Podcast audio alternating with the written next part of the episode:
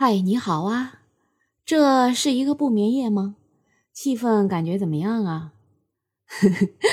不过我今天不想跟你聊这些，我想来告诉你，我挣钱了。不过这话说的吧，好像是第一次挣钱似的。以前啊是上班挣钱，就感觉跟现在挣钱不一样，就感觉以前挣钱有点名不副实。哎，这一次这个挣钱啊，就感觉是凭本事挣来的。是干啥挣来的呢？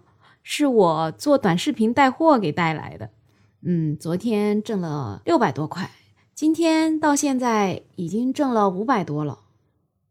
先不说具体是咋做的，反正就那么回事儿。那我就想说说我是怎么走上这条路的呢？这事儿吧，发生在今年的四月份。那时候不是因为疫情嘛，哪儿也不能去，就很无聊，就在家里刷微博，看到一个博主，他叫李平，他就发了一个说，哎，宝妈创业首选啊，这不用真人出镜啊，咋就能挣钱啥啥之类的，完了就晒了很多人挣钱的那个截图。一开始嘛，我就觉得这多半是骗人的吧，对吧？肯定就是来吸人眼球，再骗点钱，骗点智商税啥的。后来呢，我就天天看他发，天天看他发。大概发了有大半个月，我就觉得要不就被他骗一下吧，反正当时学费是两千多块，骗一下也就是两千多块的事儿。完了我就买了这个课，就跟在后面上了，主要就是上教你如何做短视频，完了发在那些短视频网站上去带货这样一个事儿。那我前面也确实做了几个月，有点闷头闷脑的，就一直也没怎么挣钱，就挣了几百块。嗯，就觉得哎呀，自己是不是有点笨呢？是吧？看到好多人有的时候一天能出一百多单，就觉得挺气馁的。但是你知道吗？这个课教我们最多的一件事情就是情绪稳定，就是说你不管怎么样，你就往前做，你保持情绪稳定。所以呢，我也就坚持下来了。你还别说，我这人吧，以前是一个真的不能坚持的人，很多事情都半途而废。但这一次，哎，我真的坚持下来。哎，到六月份的时候。我就想，我这个短视频平台我一直不行，我要不换一个平台吧？其实那里的老师也教我要换平台的，但是我之前就觉得太麻烦，我好忙啊，我好像没有时间。但后来我实在做不下去，我就换平台了。哎呀，结果没想到换了平台之后，那流量就来了。那最近就接二连三的老爆单，呃，上一次报了一次单，大概有挣了快一千块钱呢。完了这两天他又爆单了。又在陆陆续续的挣钱，那其实这一次爆单之前，我还被那个平台给处罚了，他罚我一个月不能发视频，他说我的视频都不是原创的，实际上我的视频啊，还基本上真的都是自己做的，反正就各种努力，肯定都是在那个平台首发的。后来到了第二天的时候，老师就说你们试着去申请解封，所以我就去把我的事实情况跟那个平台说了一下。结果他马上就给我解封了，解封了之后我就继续发视频，对吧？哎，完了这两天他就爆了。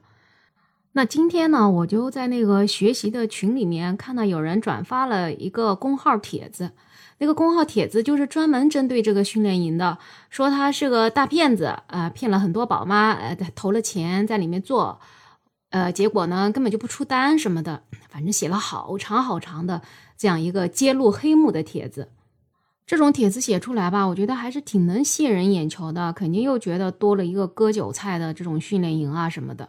那这次因为我自己参加了嘛，完了，嗯，前面不出单，我也知道很多时候其实是自己的原因，因为看到很多同学他们都在出单，所以我就感觉，嗯，很多事情并不见得是像他们写的那个样子。那我就不知道他这么拼命努力的去写这个 是为了干啥？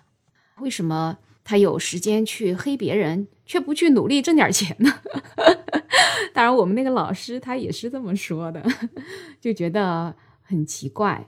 但是其实这个世界是有很多人是这样的，反正不管你做什么事儿吧，他都说：“哎，你是智商税，你肯定被人骗了。”嗯，那我反正做这件事情之前，我就觉得两千多块钱被骗就被骗呗，反正自己坚持下去，给自己一个机会，看看自己能不能改变一个赛道去挣到钱，对吧？那现在我也慢慢有点感觉了，而且我不是还在学习做这个播客嘛？